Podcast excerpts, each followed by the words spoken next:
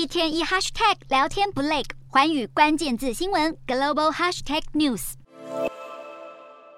美国的通膨依旧火烫，美国联准会十一月利率决策会议本周登场。分析师认为，联准会最有可能连续第四度升息三码，抑制通膨。全美最大银行摩根大通提出六种可能剧本。第一是升息三码加音调记者会，角膜团队表示，这是最有可能的结果。美国联准会主席鲍尔可能保留十二月跟二零二三年会议上的选择权，并且强调当前的通膨上行风险。第二，升息三码加鸽调记者会。小摩指出，如果联准会为十二月会议提供明确指引，那么这可能被视为鸽派结果。其他情节包括升息两码加音调记者会，或者升息两码加鸽调记者会。原因是联准会越来越担忧。金融稳定，试图平衡经济成长跟飙高的通膨，这两种情节预料将能刺激美股涨势。最后是最为激进的升息四码加音调记者会，或者升息四码加割调记者会。小摩表示，升息四码几率并不大，这可能意味联准会想要更高的终端利率，以及希望在今年年底之前完成紧缩周期。